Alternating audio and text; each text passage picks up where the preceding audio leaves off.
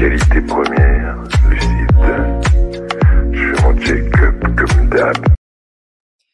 Hola amigos, ¿cómo están? Muy buenas tardes, bienvenidos a un nuevo episodio de Malviajados. En esta ocasión, en el formato de Destrozando Mitos, vamos a, a ver qué hay de cierto con todos los mitos que hay en torno a las matemáticas. ¿Realmente son tan difíciles o tan complicadas como, como nos han contado? Y más aún, ¿realmente es- hasta qué punto las necesitamos? ¿no? Entonces, vamos hoy a analizar precisamente los mitos y leyendas de las matemáticas. Sean todos bienvenidos al nuevo episodio de Malviajados Destrozando Mitos. Seguramente el mito más común, el mito más eh, difundido, es que las matemáticas son muy difíciles. Ahora, ¿realmente lo son? Partamos de la idea de que las matemáticas son un lenguaje. Entonces, como cualquier lenguaje, llámese español, inglés, italiano, etcétera, si no se practica, no se domina. Entonces, me gustaría iniciar por ahí. ¿Realmente son difíciles en sí mismas o su dificultad estriba en que no se practican? Ningún lenguaje puede ser dominado, puede ser eh, llevado a niveles óptimos si no hay una constante práctica. Entonces, vamos a analizar cuántas veces al día practicamos. Ahora, muchos me podrán decir, es que yo practico, hago la tarea, hago los ejercicios y aún así, eh, pues es como querer aprender inglés únicamente resolviendo los, los ejercicios del libro, ¿no? Para, la mejor forma de aprender es hablando. Entonces, ¿cómo se puede hablar eh, en términos matemáticos? ¿Cuántas veces al día de verdad intentas resolver operaciones matemáticas sin usar la calculadora? ¿Cuántas veces al día intentas ir más allá de la tarea y de verdad ponerte a practicar las matemáticas? A mí parece que su dificultad reside ahí, en que como cualquier idioma, al no practicarse, pues no se comprende. Otro detalle importante cuando queremos aprender a, a un lenguaje es el famosísimo vocabulario, ¿no? Podrás saberte las reglas gramaticales, pero si no tienes un vocabulario extenso, te vas a ver muy limitado cuando quieras transmitir una idea. Recuerden que el lenguaje existe precisamente para que nosotros podamos expresarnos. Entonces, si no hay expresiones, no es necesario pues un lenguaje. Si tú tienes algo que decir, si tienes algo que expresar, recurres a un lenguaje escrito, verbal, oral, etc. Bueno, de la misma forma, la matemática es un lenguaje de expresarnos. ¿Expresar qué? Pues expresar cuestiones numéricas, relaciones entre los, los números. Y así como necesito un lenguaje bueno, un vocabulario amplio para poder expresarme de forma correcta, de la misma manera necesitamos en, matemáticas tener un vocabulario amplio.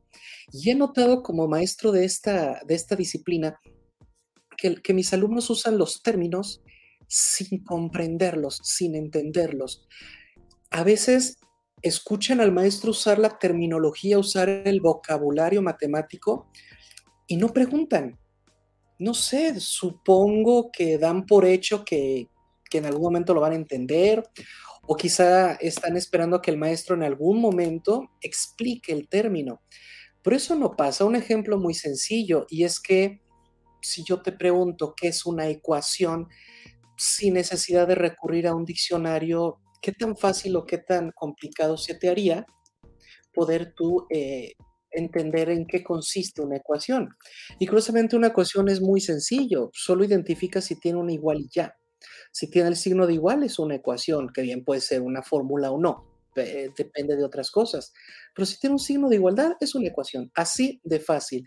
Una vez que yo te digo, mira, una expresión no requiere igualdad. Si yo digo 4 por 2, es una expresión. Si digo 4 por 2 igual a, ese igual ya lo convirtió en una ecuación. Yo te pregunto, ¿es tan complicado esto? Claro que no.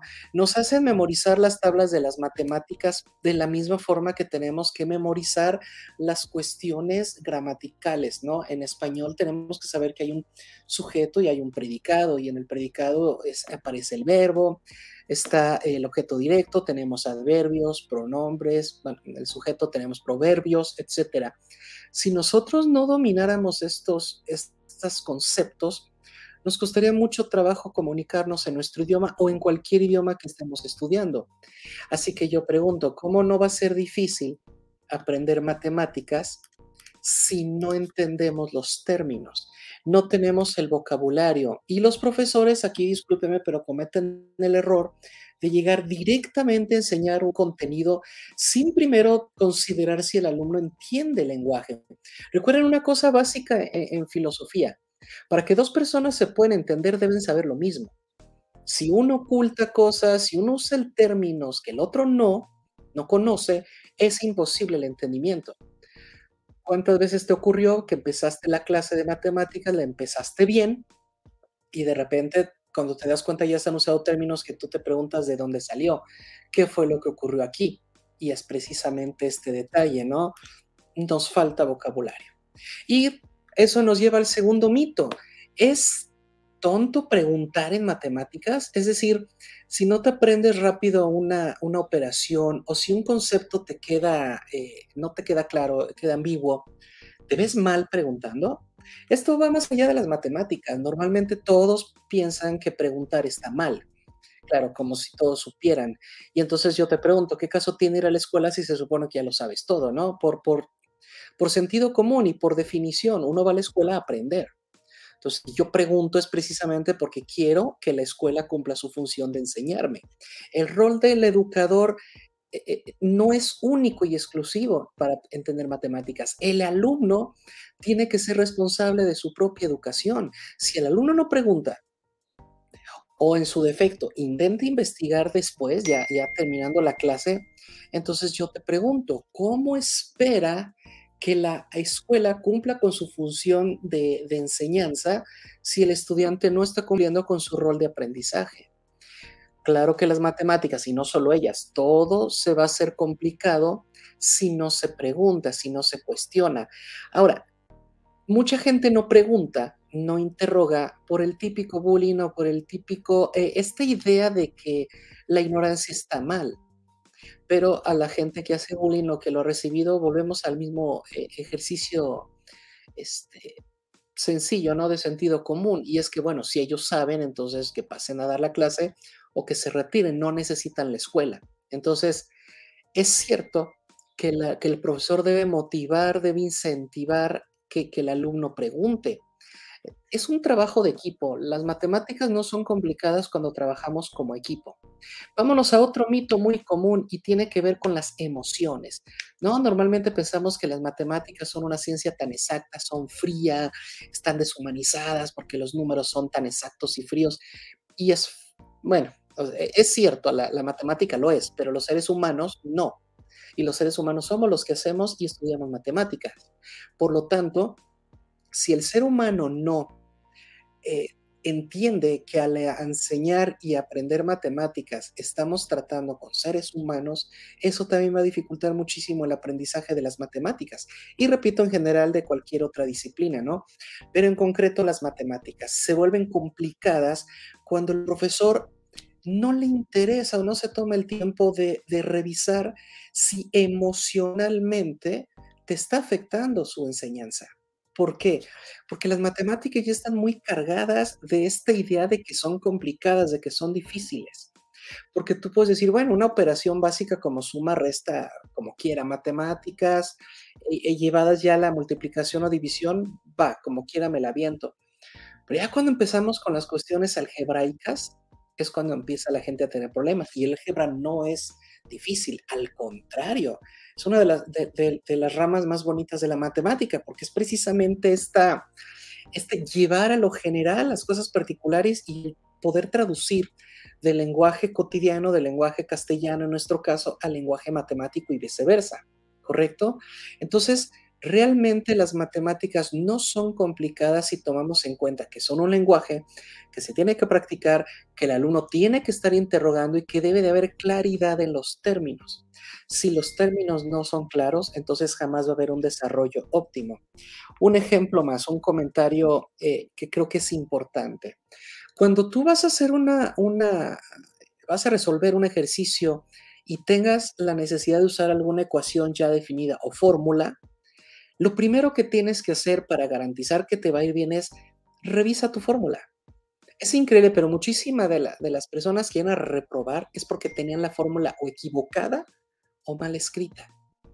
No, eh, eh, no sé, a, a veces nos falta mucha limpieza. He visto cuadernos de matemáticas donde incluso el alumno se pone tan tenso que aprieta tanto el lápiz que escribe tan, tan complicado que ni él entiende, ¿no? A- he visto cuatros que parecen nueve, nueve que parecen cuatros. Se- eh, eh, es un relajo. Trece es, que no sé si es un tres o un ocho porque los cierran demasiado. Entonces, si tu fórmula no está bien escrita, va a complicar muchísimo que tú puedas realmente pasar tu examen. Y claro, cuando repruebes, no se te va a ocurrir que tu fórmula está mal. Vas a empezar a decir, es que claro, es que yo no entiendo, es que somos difíciles, y vas a empezar a culpar a todos, cuando en realidad es tu culpa por no haber revisado que tu fórmula estaba bien. Ahora, vamos a suponer que ya revisaste, ¿no? Checaste en internet, checaste en el libro y ya revisaste en tus apuntes, tu fórmula está clara, está bonita, está entendible. Ahora, lo segundo que te recomiendo es, ¿entiendes cada elemento de la fórmula? Porque si tú dices, pues es que tengo mi formulario, pero ya cuando quise hacer el examen no entendí este, esta alfa, qué era o de dónde se salía. Exacto, debes de tener claro qué significa cada elemento de tu fórmula. Si no, no vas a poder aprobar tu examen. Y obviamente, repito, te vas a empezar a sentir mal y te vas a empezar a culpar a ti. Primero, revisa que tu fórmula está bien escrita. Segundo, revisa que cada elemento que aparece en la fórmula lo comprendas. Tercero, importantísimo, tienes que saber despejar. ¿Por qué? Porque tú tienes la fórmula eh, escrita con una, con una ecuación, en forma de ecuación. Todas las fórmulas son ecuaciones. Pero ¿qué ocurre cuando el día del examen no te están pidiendo el elemento que tienes al lado izquierdo, sino alguno de los elementos que tienes del lado derecho? Si no sabes despejar, vas a estar perdiendo el tiempo buscando una fórmula que ya tienes, pero que no has visto, porque no has visto que se despeja. O si ya detectaste y dijiste que es esta, pero no sabes despejar, o lo haces equivocado o te bloqueas. Entonces, si te fijas, las matemáticas no son difíciles. Para aplicar una fórmula, te la bien escrita, entiende cada elemento de la fórmula y tienes que aprender a despejar. Y se acabó. Otro detalle importante que he notado que hace muy complicadas a las matemáticas para, para los estudiantes, sobre todo a nivel inferior a la prepa, es las leyes de los signos. De verdad se les complica, se les olvidan los signos. Y, he calificado exámenes de mis alumnos donde todas las operaciones están bien, el planteamiento del problema es correcto, pero están mal los signos. ¿Y qué tengo que hacer? Pues tengo que ponerle que está mal. Tú me podrás decir, oye, pero qué mala onda, ¿por qué no simplemente le dices, "Pues, te falló el signo? Bueno, puede ser que yo, que yo me tome esa, esa flexibilidad de decir, bueno, mira, te falló el signo, como quiera, no te voy a reprobar, te voy a bajar un poquito de calificación, pero vas bien. Ese no es el problema. El problema es que cómo garantizas que el alumno de verdad aprendió y ya no va a volver a equivocarse con los signos. Otro de los elementos que hace complicada la matemática es lo rápido que la gente se aleja de ella. De verdad, hay muchísimas personas que escapan de las matemáticas. No les interesa estudiarlas, aprenderlas o jugar con ellas. Cuando de verdad las matemáticas son divertidas. Es como un puzzle, es como, es como rompecabezas, ¿no? Entonces, es un excelente ejercicio mental hacer operaciones matemáticas por gusto. Y tú dirás, ¿y cómo, cómo lo hago? Hay libros que sí, que se llamen así, ¿no? Eh, juega con matemáticas. No sé, pero hay algo muy curioso que se llama pensamiento matemático, pensamiento lógico, que sirve para cualquier lenguaje y hay uno muy bonito y muy divertido que es el sudoku. Tú agarras el sudoku y lo que tienes que hacer ahí es entender los números, cómo funcionan y entender un poquito del razonamiento. Y te vas a dar cuenta cómo gracias a este sudoku tú estás practicando matemáticas de forma divertida y no te estás dando cuenta, no lo ves como una presión. Vámonos a otro mito que es muy interesante, ¿no? El mito de que sin matemáticas no se puede sobrevivir o no se puede ser exitoso o no se puede vivir. Miren, yo, yo soy un, apasionado de las matemáticas, me gustan, las disfruto. No me considero matemático porque no hago matemáticas, es decir, no me dedico ni a la investigación ni a la divulgación matemática. Solo tengo los conocimientos propios de, de la licenciatura de físico-matemáticas que cursé y lo que he aprendido como docente a lo largo de mi, de mi, de mi experiencia, pero nada más. No he ido, eh, no soy un matemático, no hago matemáticas, solo las uso, ¿no? Entonces, las matemáticas vistas así como una herramienta, entonces no debemos de pensar que si no dominamos las matemáticas nos va a ir muy mal, y menos ahora que tenemos la, la- gran eh, maravilla de contar con tecnología, ya cualquiera en su celular saca y tiene calculadora, o puedes directamente pedirle a tu asistente digital, ¿no? Llámese Google, Siri, Alexa, etcétera, que te resuelva la operación. Ahora, ¿cuál es el problema? He visto personas que no saben usar la calculadora. Entonces creen que la calculadora no se equivoca. No, pues no, no se equivoca. El que se equivoca es el humano que no sabe introducir los términos, las operaciones. a veces es como es una computadora y si no le sabes eh, cómo funcionan sus teclados, sus funciones, entonces no. Y las calculadoras también han ido evolucionando, cada vez son más complejas, etcétera.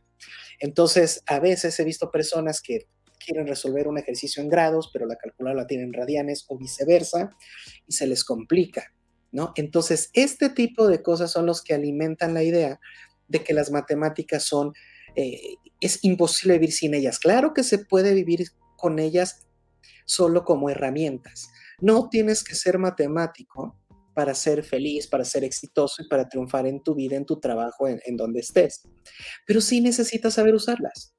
Si tú quieres ver la matemática como una herramienta, perfecto, es muy necesario. Las matemáticas como herramientas son fundamentales y claro que son muy necesarias, pero es como el martillo.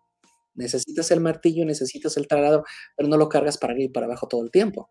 Las matemáticas son necesarias, son útiles, pero gracias a la democratización tecnológica ya es mucho más fácil con tu celular realizar operaciones. Incluso he, visto que hay muchas aplicaciones que puedes descargar gratuitamente, ya sea en Android o en iOS, que son lo- los sistemas operativos para celulares que más, más populares.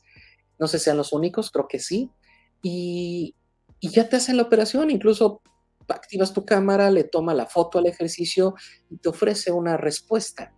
Entonces, ¿por qué aún así la gente sigue pensando que las matemáticas son difíciles? Repito, no las necesitas en términos éticos, en términos profesionales, no, pero sí tienes que aprender a usarlas.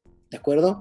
Eh, el profesor que te diga que si no sabes cálculo vectorial o que si no sabes algo un trinomio cuadrado perfecto, te va a ir muy mal en la vida, no es cierto. No te va a ir mal. A menos que tú quieras estudiar algo que depende necesariamente de las matemáticas, bueno, sí. Ahí sí ya no las tienes que ver como una herramienta de uso cotidiano como lo haría una persona promedio. Aquí sí te tienes que involucrar más, estudiar, dominarlas, porque ya estás viendo que las vas a necesitar en un ámbito profesional, ¿correcto? Fuera de ahí no debes de tener ese pendiente. Las matemáticas no, si no las dominas, si no te lo es matemático, no es el fin del mundo, pero oye, mínimo, mínimo, aprende a usar la calculadora, porque si te confías, te puede ir mal. ¿Y para qué necesitas la- la- las matemáticas como herramientas? Para cosas tan sencillas como el cambio, como tus inversiones, como cuánto es que, realmente te están pagando, el famoso impuesto de Hacienda, todo, todo, todo, todo esto. Tú lo puedes calcular. La pregunta es, ¿lo haces? Mucha gente, por ejemplo, llega, llega a la tienda y, te engañan diciéndote, mira, hay una oferta. Es que ve, qué ofertón a mitad de precio y meses sin intereses. Y las personas, al no hacer la, la cuenta, al no hacer la operación, después ya no tienen cómo pagar. Porque mira, muy sencillo, tú puedes decir, bueno, es que por esta compra pago nada más 100 pesos al mes, 100 pesos sin problema. Sí, pero ¿cuántas compras de 100 pesos al mes has realizado? No, pues 20. Entonces multiplica 20 por 100.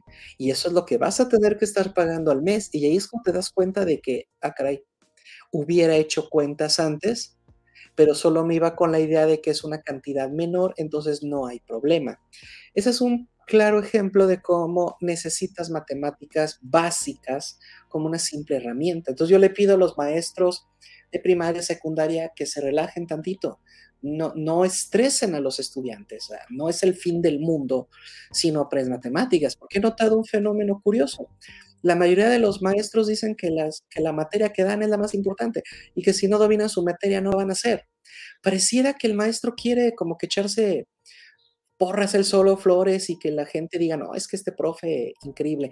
Y muchos la tienen fácil, porque si de por sí las matemáticas son complicadas, por eso que te comentaba de que no hay entendimiento del vocabulario, no se practican, etcétera, eh, no hay pulcre pulcres se me fue la palabra.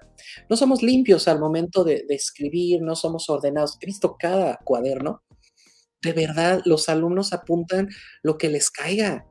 Y a veces les he preguntado: "Oye, pero, ¿esto de dónde salió?". "No sé, el profe lo puso". "¿Y por qué no preguntaste?". "No, pues por eso vengo que tú me expliques". No puedo hacer milagros si tu cuaderno de apuntes está mal, o sea, ¿cómo esperas? "Profesores, bájenle eso de que si no usas mi método te repruebo". Pues, ¿cuál es el problema? El lo importante de las matemáticas, por favor, eso es importante, es resolver problemas, no aprenderte métodos. Si te aprendes un método, te funciona, te es útil y resuelve los problemas, bien, entonces ya debes de pasar la materia. Entonces, decir: "No, te tengo que reprobar porque no aprendiste el método que yo te estoy enseñando", yo pregunto: "¿Para qué? ¿Qué necesidad hay?". Las matemáticas sirven para resolver problemas, punto. No para traumar al alumno, no para que el profesor se sienta superior, porque ese es otra otro mito. ¿El que sabe matemáticas es superior al otro? Mira, sí y no. Las matemáticas son un lenguaje, ¿no? Ya lo hemos dicho varias veces. Entonces, si el que domina más un lenguaje, claro que tiene ventajas sobre los demás. Eso eso lo vemos, por ejemplo, es espero no ofender a nadie, pero el ser bueno con el verbo, el ser chorero, ¿te da ventajas competitivas? Claro que sí. Es decir, si sabes, envolver, si sabes dirigirte de manera correcta, estructurar tus argumentos, claro que tienes ventajas. Te vas a saber comunicar mejor, vas a dar esa imagen de de persona culta, de persona sabionda, etcétera. Claro que te da una ventaja. Las matemáticas igual. Mientras más las domines, claro que tienes ventajas. Claro que puedes llegar a ser o a sentirte un poquito superior a los demás, sí, pero tampoco es como que el otro no te pueda alcanzar.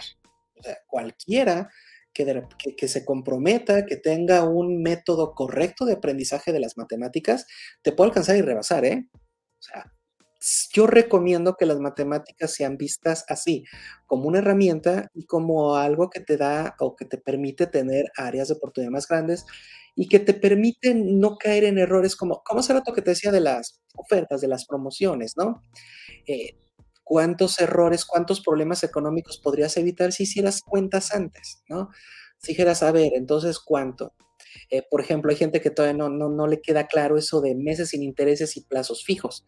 De repente dices: "Pues flajos plazos fijos, ¿no?". Se ve que ha de ser más más fácil, pero si hicieras cuentas, terminas pagando casi el doble del valor neto del producto. ¿Por qué? Porque el ya va el interés, ya va en el plazo fijo. En cambio, un mes y sin intereses, pues ahí está, no tienes no pagas intereses. ¿Por qué? Porque es después de cierta cantidad, digamos, que la tienda dice: "Bueno, yo los absorbo, no hay bronca. Estoy vendiendo productos caros, yo puedo absorber el interés". Pero en el caso de los plazos fijos es es que ya el interés va ahí. Un ejemplo, eh, muy común de por qué la gente piensa que las matemáticas son complicadas, parte del mito, y es, escuchamos números y pensamos que son matemáticas. Pero de verdad, todo lo que tiene que ver con números son matemáticas. Mira, tengo un ejercicio que me gusta mucho ponerle a mis estudiantes de filosofía, no de matemáticas, de filosofía. Imagínate un pozo, ¿no? De 30 metros de profundidad, va una rana y la rana cae al pozo. Durante el día, es decir, en el tiempo que el sol está, este, brillando ahí en el cielo, la ranita sube 3 metros. En la noche, es decir, cuando el sol ya ya se ocultó, la ranita se queda dormida y se resbala 2 metros. Podemos decir que en un día completo, la rana subió 1 metro.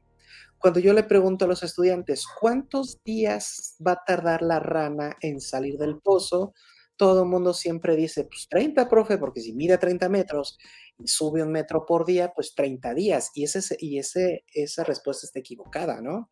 Déjanos en los comentarios si te sabes la respuesta correcta, no hagas trampa, no lo busques en Google. Trata de hacerlo como un ejercicio, aquí no pasa nada, aquí no buleamos a nadie, y todas las respuestas son son dignas y son valiosas. Entonces, nada más te digo que 30 no es. ¿Por qué 30 no? Porque el hecho de que aparezcan números y que aparezca una resta, ¿no? 3 menos 2 igual a 1, no significa que las matemáticas te van a dar la respuesta. Para resolver este ejercicio, sí tienes que hacer un poquito de, de- operaciones básicas. Realmente tienes que hacer una resta y una progresión, pero sobre todo tu sentido común. Si la gente no usa el sentido común, se complica y no resuelve este ejercicio. Y dice, no, es que como es de matemáticas, es, es solo para gente brillante. No, no, no, no. No porque tiene algo de operaciones, realmente el ejercicio no es de matemáticas. Si tú buscas este ejercicio, no, no, no lo he buscado en Google porque, híjole, ese yo lo, lo aprendí de mi padre hace años. Entonces nunca le pregunté en qué libro lo sacó y, no había internet en esa época, entonces quedaba claro que no lo había sacado de la red. Pero si lo llegaras a encontrar, estoy seguro que no va a aparecer en ejercicios matemáticos. Va a aparecer en ejercicios lógicos, ejercicios de sentido común o en ese tipo de, de ejercicios este, tramposos, ¿no? ¿Cómo le llaman? Bueno, ya recordaré. Preguntas, ah, bueno, ah, espero acordarme más, más adelante. Otro ejercicio muy común, ¿no? De cómo las matemáticas son divertidas. Están tres amigos, van a la pizzería, compran la pizza, se comen su pizza y llaman al mesero para pagar. El mesero le dice, pues van a ser 30 pesos de la, de la pizza. Claro, ya sé que todo el mundo está diciendo, ninguna pizza vale 30 pesos. Es para, de- es para hacerlo más sencillo, ¿ok? Imagínate que la pizza costó 30 pesos. Entonces, como son tres, dicen, pues 10 pesos cada quien, ¿no? Y pues, fácil pagamos y no nos sale cara. De por sí está muy barata, ¿no? Entonces, cada uno pone 10 pesos en la charola, el mesero lleva la charolita con el dinero al cajero y el cajero le dice, oye, pero es que hoy tenemos promoción, se te pasó decirles. Hoy la pizza tiene un descuento de 5 pesos, entonces les va a costar únicamente 25. Eh, en ese momento, pues, el cajero dice, ah, pues aquí están los 5 pesos de cambio, llévaselos a la mesa. Mientras el mesero va caminando, se pregunta, ¿no? Como ven matemático, ¿cómo voy a devolver 5 pesos si son tres personas? Ah, porque le dieron las moneditas de a peso al cajero, ¿no? Le dio 5 pesos en monedas de peso. Y dice, ah, pues fácil, me quedo con dos yo y solo les regreso un peso a cada quien. Entonces se embolsa dos y regresa tres pesos de cambio. Lo- los chicos, al ver el cambio, cada quien agarra un peso, porque eran tres, eran tres pesos, cada quien agarra uno, y dicen, oigan, entonces la pizza no nos salió en 30, nos salió en 27, ¿verdad? Porque si cada uno puso 10, pero nos regresaron un peso al final, cada uno puso 9, ¿no? 9 por 3, 27. No, pues sí. Y aquí es donde se pone interesante. Si pagaron 27 pesos y el mesero se guardó 2 pesos, pero ellos dieron 30, 25 más 2, perdón, 27 más 2 son 29, falta un peso. ¿Dónde está el peso que falta? Y mira, he tenido alumnos que se ven tan desesperados que hasta hacen bolitas o agarran 30 piedritas, las tiran en el piso y lo intentan resolver. Porque este sí es un problema de matemáticas. Aquí no opera el sentido común. Aquí al contrario, el sentido común es el que está echando a perder la operación. Entonces, lo complejo de las matemáticas y del sentido común es el mismo, lenguaje. Según como yo te conté eh, lo de la rana, y según como te conté lo de la pizza, solo estoy usando lenguaje y estoy usando lenguaje, lo reconozco, porque pues, es un ejercicio divertido, lo estoy usando de manera tramposa para confundirte. Lamentablemente hay profesores que sí lo hacen, lo hacen de manera confusa, adrede, y a veces se dan cuenta que estás confundido y te dejan confundido, no, entonces no hay que hacer eso. ¿Por qué son tan complicadas las matemáticas? ¿Por qué se ha convertido en uno de los mitos educativos más grandes? En parte porque el profesor no hace su chamba, ¿de acuerdo? Ahora, si tú no dominas las matemáticas, ¿quiere decir que eres intelectualmente inferior? No. Antes de este programa estuve revisando eh, muchos artículos, muchas páginas de neurocirujanos, neuro, neurocientíficos, y ninguno afirma, ninguno, que el dominio de las matemáticas significa que tienes una, eh, un nivel intelectual superior o alto. No. Parece ser, por lo que yo entendí con esos artículos, que dominar las matemáticas a este nivel básico es lo mismo que aprender español o aprender inglés. Básicamente es para todos. No requieres un nivel cognitivo superior. Si eres muy inteligente, claro que te ayuda, captas más rápido, por supuesto, pero eso en cualquiera. Pero suponer que, que es que fulanito es bien bueno en matemáticas, es que es bien inteligente, quién sabe, ¿eh? A lo mejor es disciplinado, a lo mejor pone atención, a lo mejor es muy limpio en sus apuntes. No necesariamente. Decir que las matemáticas es para gente inteligente o que el, el que sabe matemáticas es inteligente es un mito, porque suponemos que esas personas aprenden matemáticas sin practicar. Y no estoy diciendo que no haya gente así, hay gente, conozco gente que ni practica y capta las matemáticas. Yo podría decir ellos son inteligentes, ¿no? Pero también conozco mucha gente que de verdad practica. Practica, pregunta, ensaya, tiene limpieza en sus apuntes, hace ejercicios por gusto, porque quiere dominar algo.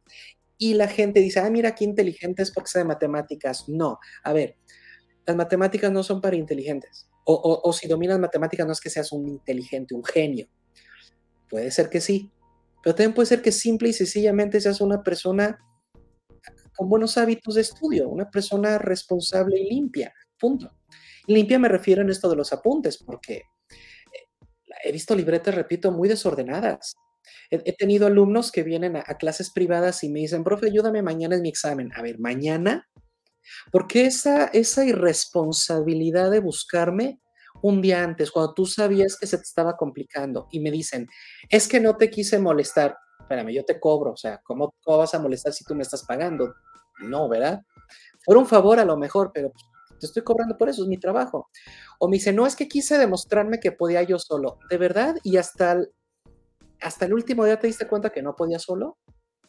Todo eso es lo que hace que las matemáticas, su, mito crezca tanto, porque el alumno es irresponsable, el papá es irresponsable, perdón.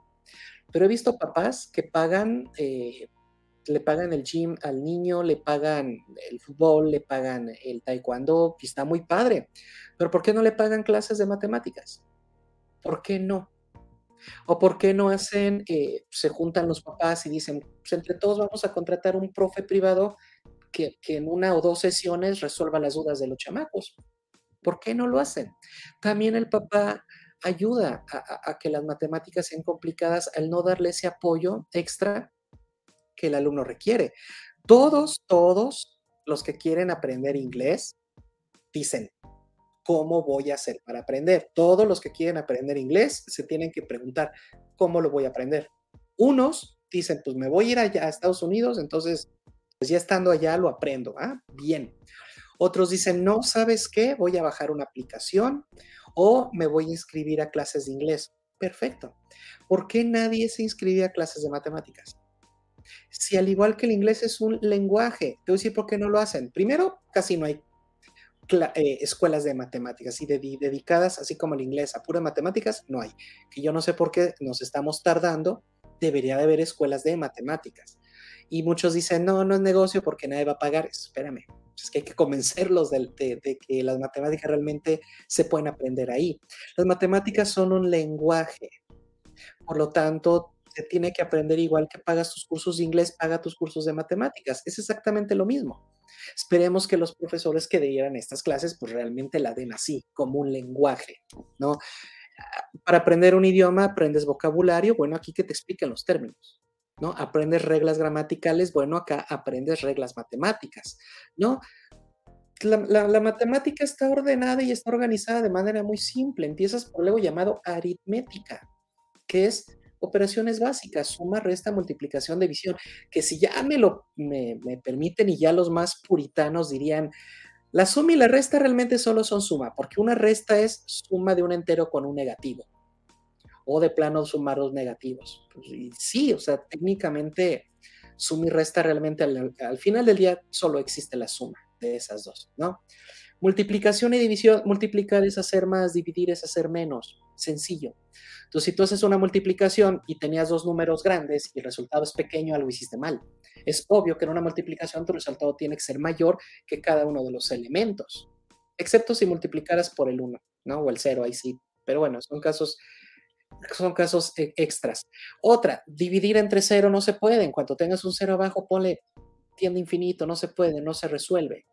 Realmente si aprendiéramos matemáticas como un lenguaje, nos tomáramos el tiempo, nos tomáramos la, la dedicación, la atención y tuviéramos esta empatía, tanto los papás, los compañeros y el profesor, podríamos realmente ayudar a que el alumno no sufra y no se le complique tanto aprender matemáticas. Las matemáticas se simplifican si todos trabajamos en equipo y nos hacemos responsables. Que eh, no sé, estoy esperando a ver si alguien me escribe aquí en la, en la caja de comentarios algún otro mito que conozcan, pero este, pues, no tenemos público en vivo. Bien, entonces voy a pasar a otro mito que como profesor he escuchado mucho, ¿no? Y es que equivocarte en una operación es de tontos, ¿no? Si tú no haces bien una operación, ¿qué es lo que tienes que hacer? Por revisar. Por eso, no es que las matemáticas sean gente inteligente, las matemáticas es para gente analítica, para esas personas que son capaces de revisar la operación hasta encontrar el error. Puede ser un signo, puede ser alguna suma, eh, alguna multiplicación por ahí que se hizo mal, etcétera. Así de simple. No se trata de que si me equivoqué en el resultado, si tú crees que yo, al menos voy a hablar de mí, no, no de los otros profesores, yo también me equivoco eh, cuando hago operaciones matemáticas, a veces las hago mentalmente. Recuerdo que mi papá me decía, las matemáticas no se hacen en el aire. Siempre le decía, oye papá, ¿y cómo haces esto? Y él agarraba una libreta y se ponía a escribir. Y si no podía escribirlo, me decía, espérate que lleguemos a la casa, espérate que tengo que anotar. Y me decía, si las matemáticas no se hacen en el aire, ¿no? Y a veces yo cometo ese error. Mm, soy una persona muy desesperada, muy ansiosa, entonces me dan el, el problema e inmediatamente empiezo a resolverlo mentalmente. Y obviamente muchas veces me sale bien y eso hace que yo tenga confianza en mí, entonces a veces he cometido el error de suponer que lo hice bien y resulta que ya cuando alguien saca la calculadora o lo hago a mano, digo, ay, no es cierto, me equivoqué aquí, hice mala oración. No pasa nada, todos nos equivocamos, no somos calculadoras. Incluso la calculadora, repito, con datos mal, mm, eh, mal introducidos, te va a dar un error equivocado, una respuesta equivocada. Entonces, no, equivocarte se vale. ¿no? En las matemáticas podemos nosotros cometer errores sin ningún problema. Nada más te recomiendo, no te quedes en el error. Lo que te recomiendo es, haz una especie de eh, retroceso, revisa otra vez todo tu proceso para ver dónde está el error. Pensamiento analítico antes que una inteligencia o una, una genialidad o, o pensar que hay gente superdotada. No, hay gente limpia, hay gente ordenada que regresa hasta encontrar el error. Entonces, eso, te lo recomiendo. Otra cosa, otro mito, las famosas tablas de multiplicar. Es que las tablas de multiplicar, no sé ahorita, pero recuerdo que se aprendían cantaditas, ¿no? Y uno por uno, tan, tan, tan, tan, tan. Y así no las enseñaban, ¿no? Y he notado una cosa, he notado que nuestro cerebro cuando repite un error se lo aprende. Si a un niño le dices 9 por 8 y te dice 20, no, está mal, otra vez, pero no le diste el resultado correcto. Tú le dijiste, estás mal otra vez, pues si no le estás dando la respuesta correcta, volver a, decir una cantidad mal. Por eso un consejo que les doy, papás, eh, maestros, pero sobre todo papás que estás en tu casa enseñando las tablas de multiplicar, dile a tu hijo, a ver, 9 eh, por 8, 20, no, 72, otra vez, 9 por 8, 72, muy bien, así, si tú reforzas la respuesta correcta, va a ser más rápido el aprendizaje. He tenido papás que me dicen, no, no, no, es que él se las tiene que saber bien de la primera.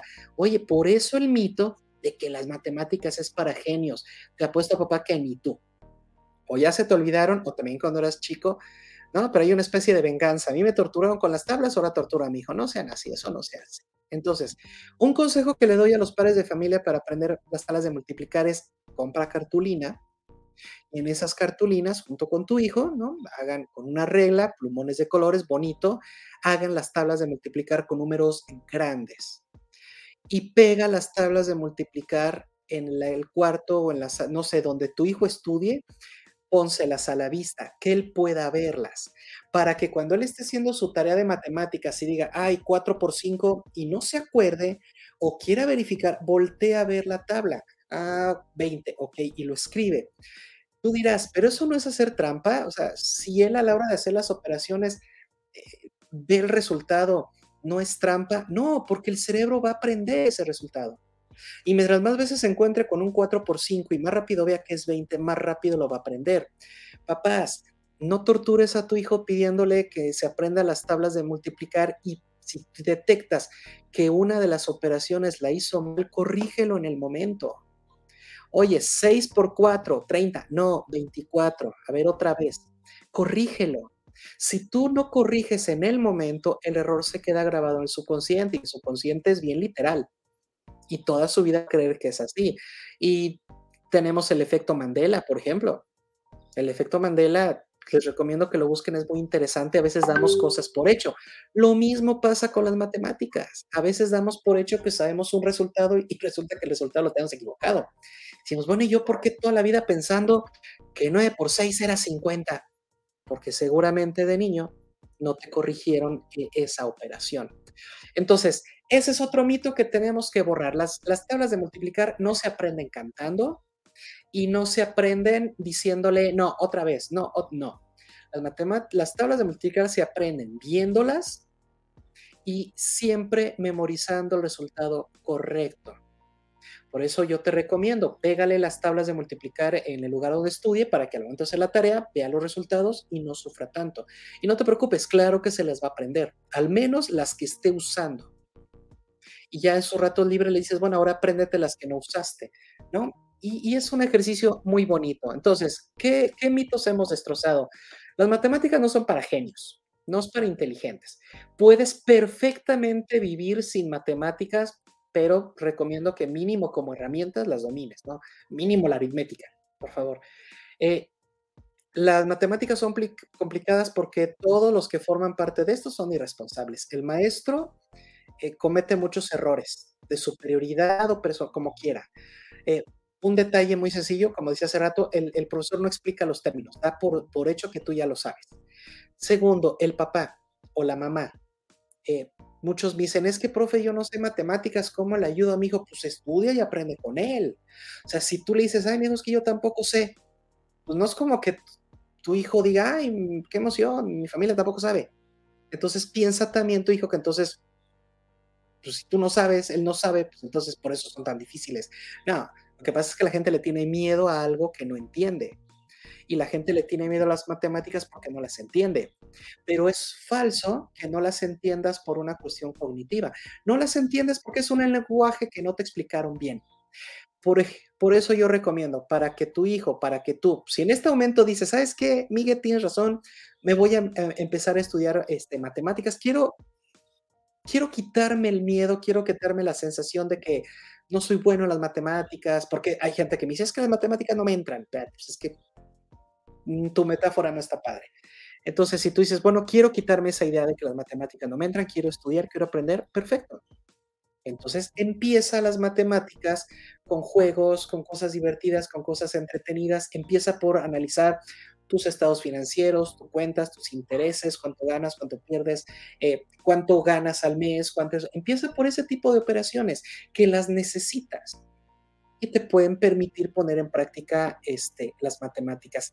Esos son los consejos que te doy si queremos que las matemáticas dejen de ser para nosotros un tema de, de complejidad y un tema que sea algo que nos afecte a niveles emocionales. Las matemáticas no son peligrosas, las matemáticas no te van a hacer mal. La sociedad lamentablemente juzga demasiado mal a las personas que tardan en dominar las matemáticas. Y repito, no es que sin ellas vayas a fracasar en la vida, pero sí te, sí te recomiendo que a nivel básico las domines. Sócrates, por ejemplo, es el padre de la filosofía y hasta donde se sabe era muy malo con las matemáticas. Entonces, e, es, curioso, ¿no? El hombre más sabio eh, de esa época, el creador de verdad de la filosofía, las matemáticas no eran lo suyo. Tales de Mileto, que fue el que introdujo la matemática moderna, como me gusta decirle, a Grecia, era un sabio, pero no era filósofo. Entonces, no necesitas filosofía y matemáticas para ser genial. Pero sí te recomiendo que, si eres matemático, le metas un poquito de filosofía a tu vida. Si eres filósofo, pues métele un poquito de matemáticas a tu vida. Último mito, ya para cerrar, el famoso mito de voy a estudiar algo donde no haya matemáticas. Y hay un mito que se le opone fuertemente y es el de hay matemáticas en todo. Entonces, eh, a ver, vamos a ver si es cierto. En mi caso personal, sí me tocó ver mucho, muchos compañeros en la Facultad de Filosofía que me decían eso, ¿no? Es que yo me metí aquí porque aquí no hay matemáticas. Y tronaban en segundo semestre, bueno, seguro en tercero cuando entrábamos a lógica formal o lógica simbólica. Ahí muchos decían, profe, pero eso son matemáticas y el profesor decía, ah, sí, algo así. Entonces, en ese sentido estoy de acuerdo como las matemáticas son un lenguaje, y ya sabemos, y si no sabes, te lo recuerdo, lo que regula las normas y el comportamiento de cualquier lenguaje es la lógica. Como las matemáticas son un lenguaje, también son, son supervisadas, son regidas y normadas por la lógica. Entonces, la lógica también regula, norma, controla y supervisa a las matemáticas. ¿Vamos bien? Entonces, en ese sentido, sí, hay lógica en cualquier cosa que tenga que ver con lenguaje. Vamos a darle acceso a nuestro amigo Abner, que se le hizo un poquito tarde, pero ya está con nosotros. Abner, buenas tardes. ¿Cómo estás? ¿Qué tal, profesor? Buenas tardes. Estoy muy bien. Excelente. Bueno, más o menos, pero bueno. Al rato nos cuentas, esperemos que todo bien o con pronta solución. Eh, ya estamos cerrando, Abner, pero me gustaría que este, cerraras tú con broche de oro. Cuéntanos, ¿qué mitos eh, tienes de las matemáticas? Y ya te digo yo si ya los vimos o te doy una respuesta así corta, pero ¿qué mitos tienes para el día de hoy? ¿Cuáles, cuáles investigaste? Ah, o sea que no necesariamente de matemáticas o sí sobre ese mismo tema. No, de matemáticas, mitos de matemáticas. ¿Alguno que a ti te haya tocado, que tú hayas sufrido, escuchado o algo? Mm, supongo que algunos te tienen mucho ese prejuicio de que si no sabes mínimo las matemáticas, no vas a poder entrar a ningún lado. Pero así ah. mitos, mitos y así, no, la verdad no sabría decirle. Eso es importante. Eh, mucha gente eh, me, me contrata para prepararlos para exámenes de admisión y se sorprenden cuando les digo, mira, tú tranquilo, con que aprendas matemáticas pasas el examen. Y me dicen, pero, pero, pero también me preguntan inglés y también me piden español y me piden historia. Y... Sí, estudia matemáticas. Los que me han hecho caso y se concentran en matemáticas pasan el examen de admisión. ¿Por qué? Porque hay un mito que yo no sé por qué las universidades lo toman tan en serio, pero realmente le dan más importancia a tu matemática que otra cosa. realmente lo que le dan es a la matemática, ¿no? Perdón, ¿me decías? No, sí, de hecho, porque de hecho en la primaria sí era maestro, podías estar bien mal en las otras materias, pero cuando pasaban las matemáticas te ignoraban básicamente todo lo demás. Sí, hasta te pasaban así como, ah, está siempre relleno, o sea, como. Entonces, esta idea de que las matemáticas es lo más importante que hay, pues por eso es tan fuerte este mito, porque las mismas universidades, o sea, si vas a estudiar derecho, ¿por qué le das tanto peso a las matemáticas? Medicina, tanto. Porque sí es cierto que usamos matemáticas para todo, claro, porque es un lenguaje, ya, ya lo hemos dicho muchas veces, y la lógica regula su comportamiento, perfecto, sí, pero de allá suponer que absolutamente todo o para todo vas a necesitar tener un dominio alto, elevado de matemáticas, no es verdad. No, no lo es, de verdad, no lo es. Pues quítense ese peso de los hombros, profes, bájenle mucho a su, a, su ímpetu. Si tu alumno no es experto en matemáticas, ¿cuál es el problema? A menos repito que está en una queda, si necesita un nivel elevado de matemáticas, pues preocúpate pero en la mayoría de las materias, por ejemplo, les hablaba de que en filosofía hay una materia en tercer semestre, al menos en, el plan de estudios que yo tuve, que era lógica simbólica, donde es muy similar a una operación matemática, ¿no?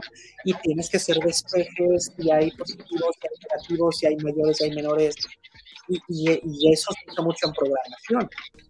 Entonces, eh, pero fuera de ahí, no vas a volver a ver cuestiones tan formales en, la carrera, a menos que te guste y te quieras decantar por, por especializarte en lógica.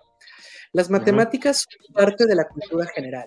Sí les recomiendo a todos los que nos están escuchando, sí les recomiendo a todo el mundo que mínimo aritmética y álgebra en un plano básico, pero sí lo dominen. Ya para cerrar, les voy a decir un comentario de cómo usé las matemáticas para ayudar a que mis alumnos se relajaran. Y espero te funcione a ti también que nos estás viendo. En una ocasión le pregunté a mis alumnos, ¿por qué creen que les ponemos una calificación de los profesores? Y muchos decían, pues para saber qué tan inteligentes somos. No es cierto. Y si algún psicólogo nos escucha y, quiere corregirme, adelante en la cajita de comentarios. Pero hasta donde yo tengo entendido, no hay nadie que pueda decirte qué tan inteligente eres. Que yo sepa, la inteligencia no es medible. Tú estás diciendo, ¿cómo no? El IQ ah, fue popular, sí, pero ya también quedó en desuso. O sea, tampoco el IQ ya es garantía de Adelante, Abner. de hecho, de hecho, hay que agregar algo sobre eso. De hecho, sí tiene razón, pero aquí hay es como una verdad a medias porque es que el problema es que le dieron mucha importancia al el examen de IQ, va más enfocado a cosas lógicas en cierto espectro. O sea, hay como cinco tipos de inteligencias, pero solamente tienen un parámetro para medir únicamente el que es lógico, por ende ignoran a las otras. Y eso no significa que no sea más inteligente en otros aspectos. Es correcto. Entonces, yo como profesor, que no soy ni psicólogo ni neurocirujano, no, ¿Cómo voy a medir la inteligencia de mi alumno? Y menos en una operación matemática, sobre todo porque, te voy a decir una cosa, eh, yo me considero una persona inteligente, no, no la más inteligente, pero me considero inteligente, y a la hora de hacer los exámenes de matemáticas me ponía tan nervioso que salía mal. O sea, en clases yo era el mejor, participaba, mis tareas buenas, y ahora el examen los nervios me afectaban. ¿Eso quiere decir que soy o no soy inteligente por una cuestión nerviosa? Eso no tiene que ver. Seguimos entonces. Les decía, no los calificamos por una cuestión de inteligencia, los calificamos por una cuestión matemática. Me decían, ah, caray, profe, ¿cómo que con una cuestión matemática? Sí, en matemáticas hay algo llamado dispersión, que tiene que ver con qué tan alejados o qué tan cercanos estamos de lo que queremos lograr. Si estamos muy lejos, tenemos una dispersión grande. Si estamos cerca de lo que queremos, pues nuestra dispersión es pequeña fácil de entender hasta aquí, ¿no? Entonces, por ejemplo, yo les pregunto, a ver, ¿cuál es la mínima en esta escuela? No, pues cero. Y la máxima, 10. Perfecto. Entonces, si en tu examen tú sacas un 4, ¿qué tan lejos estás del 10? No, pues bastante, profe, estoy a 6. Exacto. Ese 4 no significa que seas tonto, que seas burro, no, significa que estás muy disperso, significa que no le estás dedicando tiempo de manera responsable a tu estudio. Eso es lo único que significa, que estás muy lejos de tu objetivo y que tienes que corregir hábitos para acercarte. Profe, si saco nueve, muy bien, quiere decir que lo estás haciendo correctamente, estás muy cerca del 10, tu dispersión es muy pequeña.